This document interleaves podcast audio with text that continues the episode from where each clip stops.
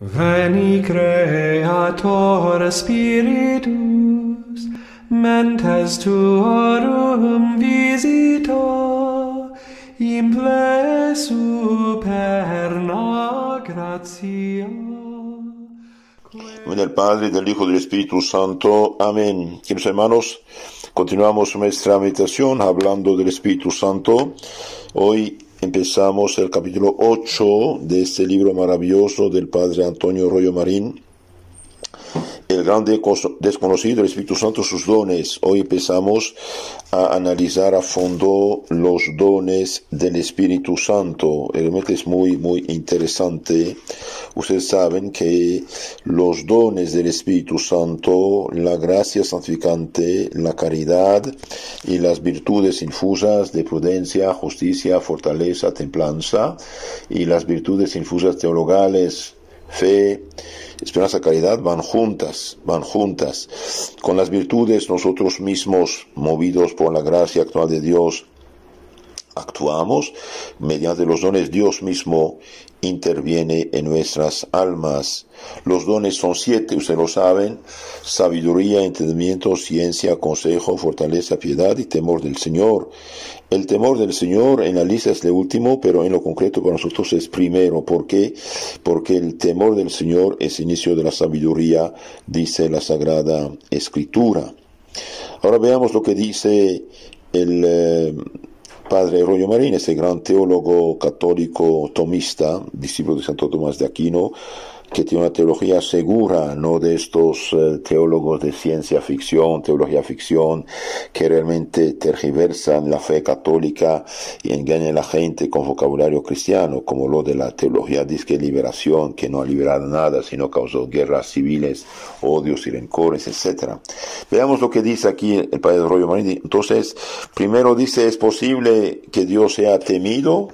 Segundo, diferentes clases de temor temor mundano, temor filial imperfecto, temor servil, temor filial perfecto.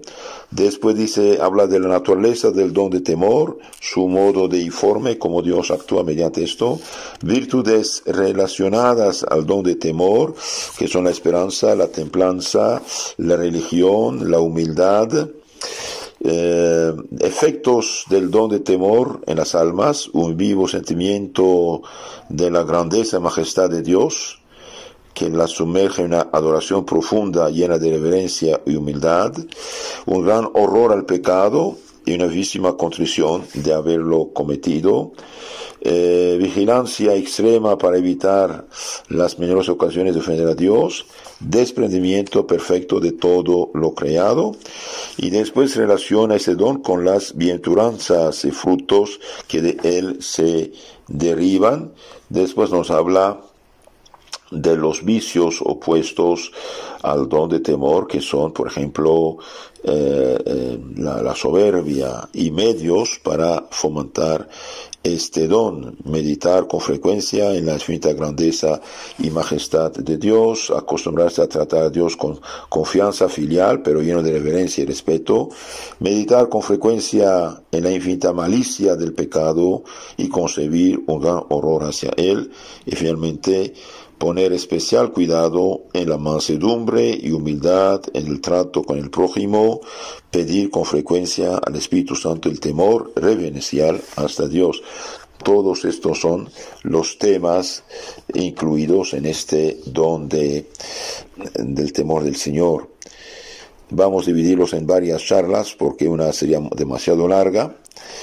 Veamos, eh, los dones del Espíritu Santo son todos perfectísimos, pero sin duda alguna existe entre ellos una jerarquía que determina diferentes grados de excelencia y perfección.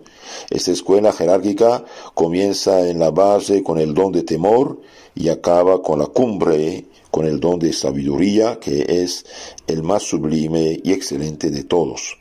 Vamos pues a empezar con el estudio del temor del Señor, dice Rollo Marín y este don está estudiado más a fondo todavía en este libro llamado Teología de la Perfección Cristiana del mismo Rollo Marín, párrafos 353 a 358 de la quinta edición.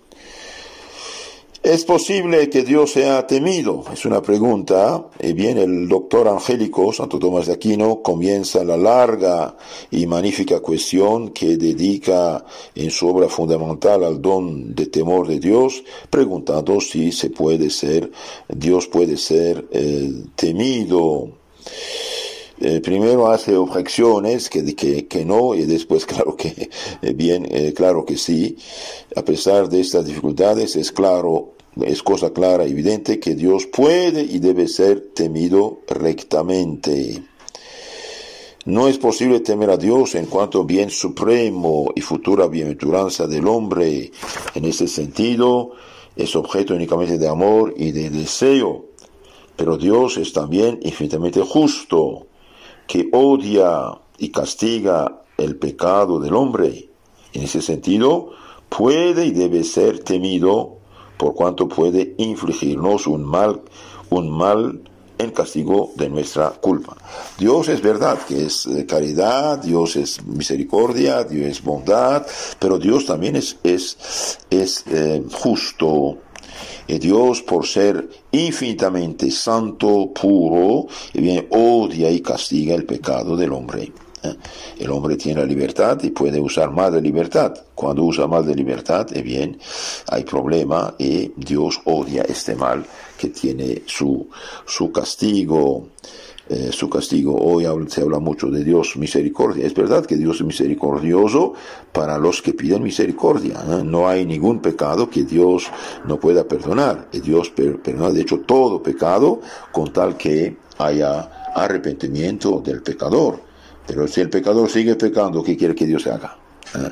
Usted no llegará a, Roma si toma el, camino de Madrid, ¿eh? no, no, no, llegará a Canadá si usted va a Argentina, por ejemplo. ¿no? Entonces Dios es infinitamente justo que odia y castiga el pecado eh, del hombre. Y en ese sentido puede y debe ser temido por cuanto puede infligirnos un mal en castigo de nuestras culpas. La primera dificultad eh, se responde, dificultad era esta, eh, uno hace la, la crítica siguiente, objeción siguiente. A primera vista parece efectivamente que Dios no puede ni debe ser temido, dice una objeción. Y esto en virtud de dos argumentos muy claros y sencillos que parecen bonitos pero son falsos. ¿eh? Lo que voy a decir es falso. El objeto del temor es un mal futuro que puede sobrevenirnos, pero de Dios, que es la suma bondad, no puede sobrevenir ningún mal. Luego no puede ni debe ser temido, dice alguien. Bien, la argumentación bien hecha, pero es falsa. El temor se opone a la esperanza, como enseñan los filósofos, pero tenemos suma esperanza en Dios, luego no podemos temerle a la vez. Bien, aquí eh, hay esto es falso. Ahora veamos la respuesta. A la primera dificultad que responde que la culpa del pecado no viene de Dios como su autor, sino de nosotros mismos, por cuanto nos apartamos de Dios. El castigo o pena de ese pecado sí viene de Dios porque es una pena justa y por lo mismo un bien. Entonces, la eh, culpa del pecado, cuando uno peca, bien, eh, es culpable, tiene una culpa, la culpa del pecado no viene de Dios como su autor, sino de nosotros mismos en cuanto nos apartamos de Dios. Ahora, el castigo o la pena de ese pecado sí viene de Dios, porque es una pena justa, por lo mismo un bien. Mediante la pena justa el hombre se corrige. Muchas personas eh, bien eh, realmente andan muy mal y cuando sobreviene un accidente o algo y viene una prueba ahí se, se arrepienten y bien esta pena es un bien sin el cual no podrían ni salvarse ni convertirse pero el que Dios justamente nos inflija una pena, sucede primordialmente por culpa de nuestros pecados. Según leemos en el libro de la sabiduría, Dios no hizo la muerte, pero los impíos, los malos, los pecadores la trajeron con sus obras y palabras. Sabiduría 1, 13, 16. Entonces Dios no hizo la muerte, la muerte viene como fruto del pecado. La segunda dificultad se desvanece diciendo que en Dios se ha de considerar la justicia por la que castiga a los pecadores y la misericordia por la que nos libra. Con la consideración de su justicia se suscita en nosotros el temor y con la consideración de su misericordia nos invade la esperanza. De este modo, bajo diversos aspectos, Dios es objeto de esperanza y también de temor. Entonces, la justicia suscita en nosotros el temor. Dios es justo y bien, recompensa al bien y castiga el mal. Dios es justo. Hay que tener en cuenta, sin embargo, que hay muchas clases de temor y no todas son perfectas, ni siquiera virtuosas. Vamos ahora a precisar esto de los diferentes clases de temor. Hay el temor, dijimos, mundano, temor servil, temor filial imperfecto y temor filial perfecto. Pueden distinguir que dijimos cuatro clases de temor muy distintos entre sí. Temor mundano es aquel que no vacila en ofender a Dios para evitar un mal temporal, por ejemplo, apostatando de la fe para evitar los tormentos del tirano que la persigue. Eso es un temor mundano. Entonces la persona no va a ser en ofender a Dios para evitar la prueba, la dificultad del mal actual. Vos te dicen, eh, o te haces apóstata, dejes la fe católica, te haces musulmán o budista o, comunista o ateo o te matamos. el pobre allí que lleva una vida, vida mediocre, y bien, va, se espanta, tiene temor y se hace apóstata. Está bien claro que ese temor no solamente no es virtuoso, sino que constituye un gran pecado puesto que se prefiere un bien creado, la propia vida en este caso, al amor del bien increado que es el mismo Dios.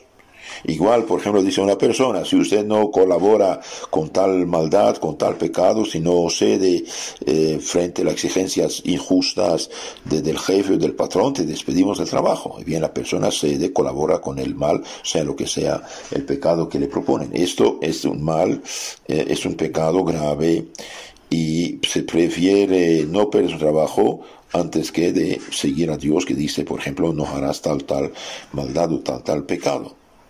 Por eso dice aquí en el Evangelio, el que haya su vida la pierde, pero el que la perdiere por amor a mí, la hallará. Eh, Mateo 10, 39. A este género de temor mundano se reducen en mayor o menor grado los pecados que se cometen por respeto humano. Eh, los pecados de respeto humano realmente eh, son pecados pecados peligrosos. Uno no se atreve a decirse católico por, por lo que dirán los demás, y bien no, tenemos que decirnos católicos y punto. Hay también, eh, bien lejos de esta clase de temor mundano, estaba Santa Teresa de Jesús cuando decía que prefería ser ingratísima contra todo el mundo antes que ofender en un solo punto a Dios. Que su hermano es un católico, nunca debe, debe ocultar su fe, nunca debe tener miedo de ocultar su fe, debe mostrarse lo que es. Eh, es realmente indecente por un cristiano bautizado católico de tener miedo de cuatro gusanillos indecentes en pecado mortal y no mostrar su, su fe cristiana. Por una muchacha se viste mal porque todos sus compañeras se visten mal. Y bien, ella debe vestirse bien de la mejor manera. Pero usted de una santura, una monjita, bien soy santuario de Dios, ¿por qué no? Dios quiere, dijo, sean santos porque soy santo. Te invita, no sé, a una discoteca, un bar, un lugar de pecado, un lugar de, de vicios y pecados, y viene usted dice, es una vergüenza para usted decir estos lugares, y yo como cristiano no pongo mi pie en estos lugares de demonios. Esto es afirmar su fe, no tener miedo. Pero por miedo uno concede a todo lo que pide estos perdidos. Esto es el respeto humano, es un pecado realmente muy, muy feo, muy grado, muy grande. Entonces Santa Teresa, de Jesús dice, sería, preferiría ser ingratísima con todo, contra, contra todo el mundo antes que ofender en un solo punto a Dios. También hay el temor servil, es propio del siervo, del siervo, del esclavo, del trabajador, del empleado que sirve a su señor o su patrón por miedo al castigo, que de no hacerlo podría sobrevenirle. Hay que distinguir dos modalidades en este clase de temor. Si el miedo al castigo constituye la única razón de evitar el pecado, constituye un verdadero pecado, puesto que nada le importa la ofensa de Dios, sino únicamente el temor al castigo. Por ejemplo, el que dijera cometería el pecado si no hubiera infierno. Y bien peca porque quiere pecar, quiere hacer pecado de todo modo, no le importa la ofensa a Dios. Lo que importa es no ofender a Dios. Es malo y pecaminoso porque aunque de hecho evita la materialidad del pecado, incurre formalmente en él por el afecto que le profesa. Entonces, el que quisiera pecar si la policía no fuera ahí, quisiera pecar si la gente no fuera presente, ya pecó en su corazón. No le importaría para nada la ofensa a Dios si no llevara consigo la pena. En ese sentido se llama temor eh, servilmente servil y es siempre malo y pecaminoso. Entonces, el que no peca por miedo al castigo, eh, el castigo constituye la única razón de evitar el pecado, constituye un verdadero eh, pecado. ¿Por qué? Porque el pecado eh, finalmente viene del consentimiento. Si uno no consiente, no quiere pecar, aunque sea tentado, no hay pecado. Si el miedo al castigo no es la causa única ni próxima, pero acompaña la causa primera y principal, que es el temor de ofender a Dios, es bueno y honesto porque en fin de cuentas rechaza el pecado principalmente porque es ofensa a Dios y además porque nos puede castigar si lo cometemos. Es el llamado dolor de atrición que la, iglesia declara bueno y honesto contra la doctrina de los protestantes y jansenistas. se le llama también temor simplemente servil entonces hay dos tipos de, de temor servil. Eh, eh, si el miedo al castigo constituye la única razón de evitar el pecado, no importa la ofensa a Dios, esto es considerado un verdadero pecado. Pero si el miedo al castigo no es la única, única causa ni próxima, pero acompaña la causa primera y principal, que es el temor de ofender a Dios, este temor es bueno y honesto temo de ofender a Dios porque no debo defenderlo y, temo también el castigo. En este caso esto es bueno y honesto, porque en fin de cuentas rechaza el pecado principalmente porque es ofensa de Dios y además porque nos puede castigar si lo cometemos. Eh, una persona en esta contrición, cuando se confiesa, y bien la absolución le da el perdón de sus pecados. Hay también el temor filial imperfecto, es aquel temor que evita el pecado porque nos separaría de Dios, a quien amamos. Entonces, temor filial imperfecto es aquel temor que evita el pecado porque nos separaría de Dios, a quien amamos. Es el temor propio del Hijo que ama a su Padre y no quiere separarse de Él ya se comprende que esta clase de temor es muy buena y honesta, pero todavía no es del todo perfecta, puesto que tiene en cuenta todavía el castigo propio que le sobrevendría, la separación del Padre y por lo mismo del cielo. Aunque es muy superior al temor simplemente servil, puesto que el castigo que teme proviene del amor que profesa su Padre, no del miedo a otra clase de penas. Es el llamado temor inicial que ocupa un lugar intermedio entre el servil y propiamente filial. Vamos a ver. Veamos ahora el temor filial perfecto. Es el propio del Hijo amoroso, pendiente de las órdenes del Padre, al que no desobedecerá únicamente por no disgustarle, aunque no le amenazara a él ninguna clase de pena o de castigo. Entonces, temor filial, eh bien, no quiere disgustar al Padre porque lo ama, aunque no haya ningún castigo en el medio. Es el temor perfectísimo del que sabe decir con toda verdad, aunque me hubiera, aunque, aunque no hubiera cielo, yo te amara, aunque no hubiera infierno, te temiera. Ahora bien, ¿cuál de estos temores es el don del Espíritu Santo?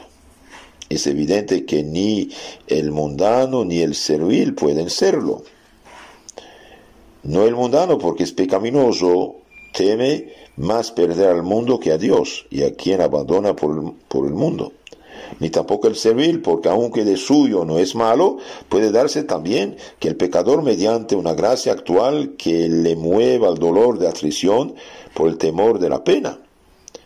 Este temor es ya una gracia de Dios que le mueve al arrepentimiento, pero todavía no está conectado con la caridad ni por consiguiente con los dones del Espíritu Santo. Según Santo Tomás, solo el amor filial perfecto entra en el don de temor, porque se funda directamente en la caridad y reverencia hacia Dios como Padre. Pero como el temor filial imperfecto, temor inicial, no difiere sustancialmente del temor filial perfecto, también el imperfecto entra a formar parte del don de temor, aunque solo en sus manifestaciones incipientes, imperfectas. A medida que crees en la caridad, se va purificando este temor inicial, perdiendo su modalidad servil, que todavía teme la pena para fijarse únicamente en la culpa en cuanto ofensa de Dios. Con estas nociones ya podemos abordar la naturaleza íntima del don de temor. Veamos ahora la naturaleza del don de temor. El don de temor es uno de los más complejos, difíciles de precisar con toda exactitud y rigor teológico. En lo que tiene de más íntima y positivo, podríamos dar de él la siguiente definición. Entonces, ¿qué es el temor del Dios, don Espíritu Santo? Veamos lo que dice Rollo Marín.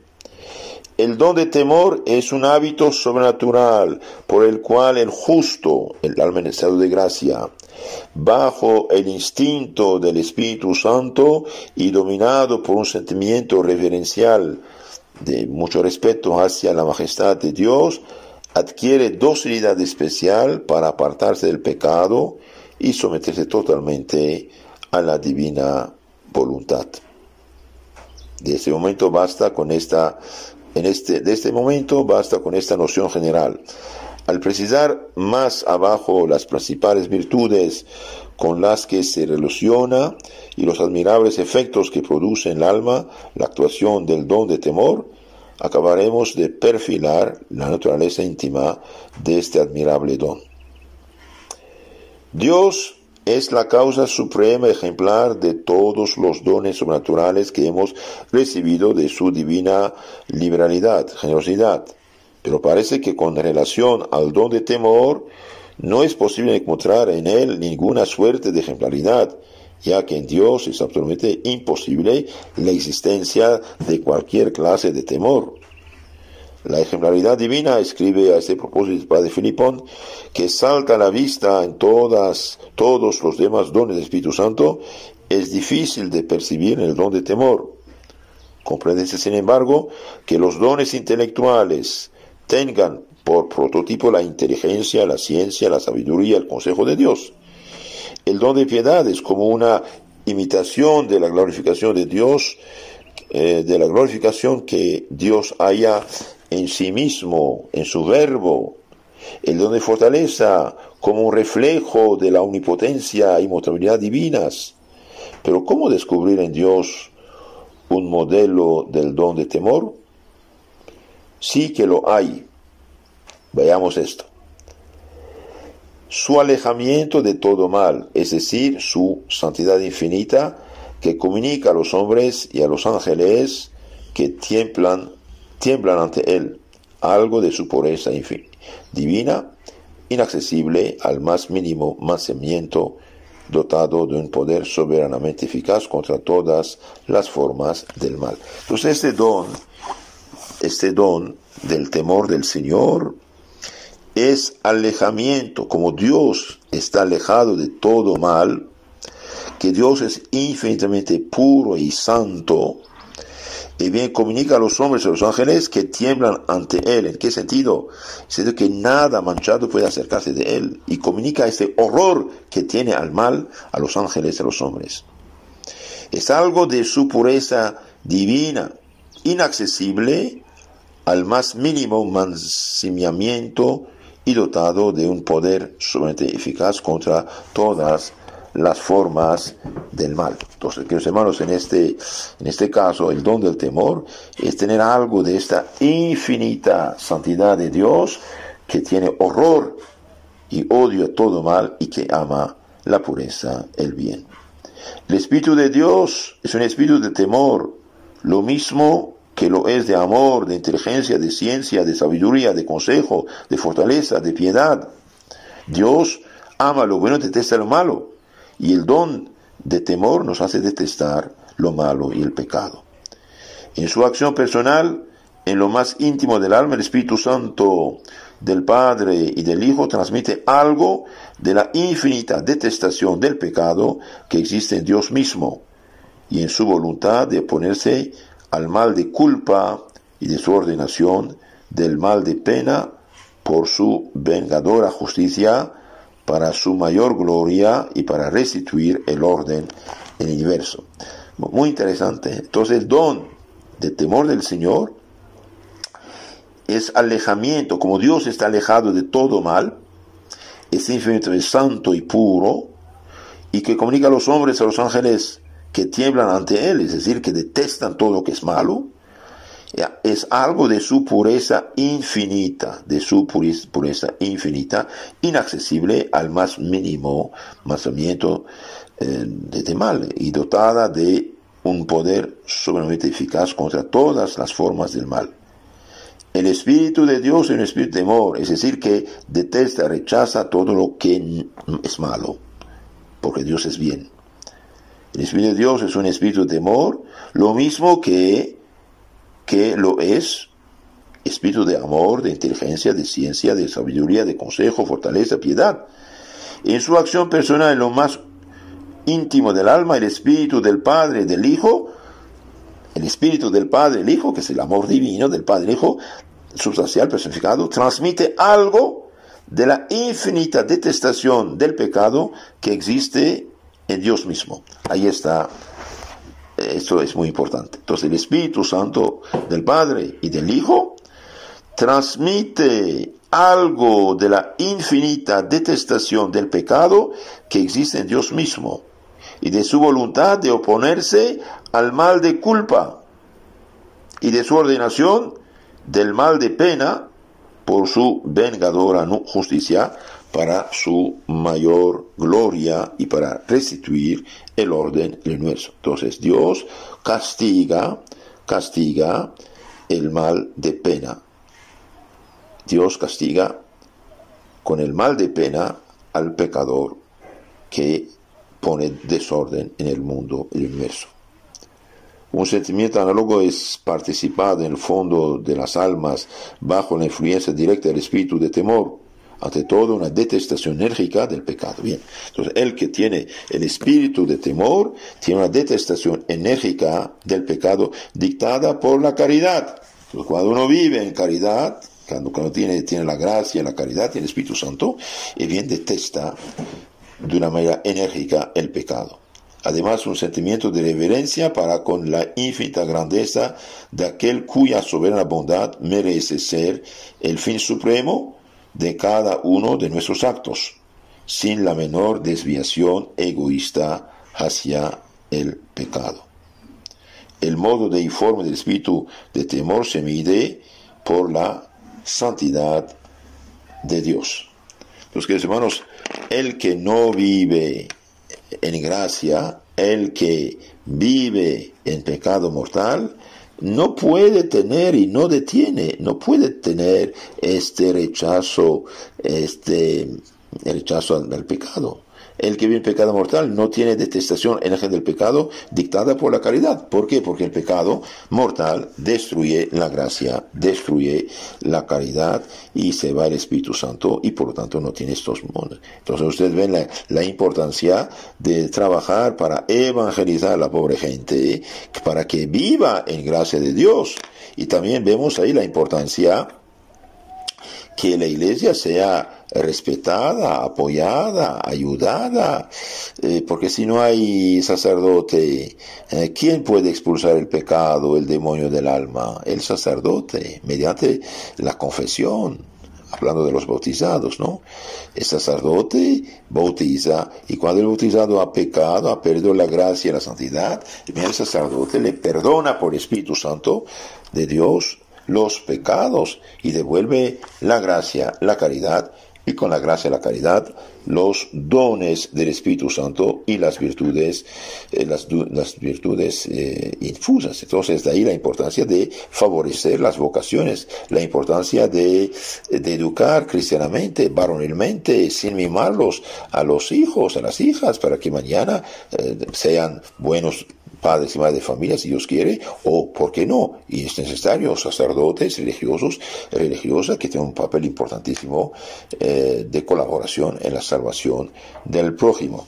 En la charla siguiente del temor del Señor veremos las virtudes relacionadas eh, al don de temor, la esperanza, la templanza, la religión y la, la humildad. Y si tenemos más tiempo veremos efectos del don de temor del, del Señor. Que Dios los bendiga, la Virgen purísima, santísima, y bien que tenía plenitud de esos dones, nos cuide. Amén. Que los hermanos, si quieren conocer más y mejor su fe católica, se lo aconsejo de hacerlo.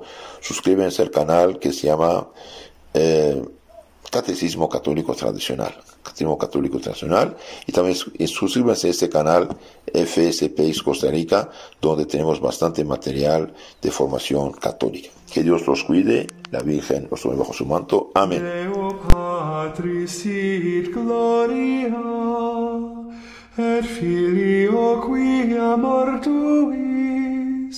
surrexit ac paraclito in seculorum secula. Amen.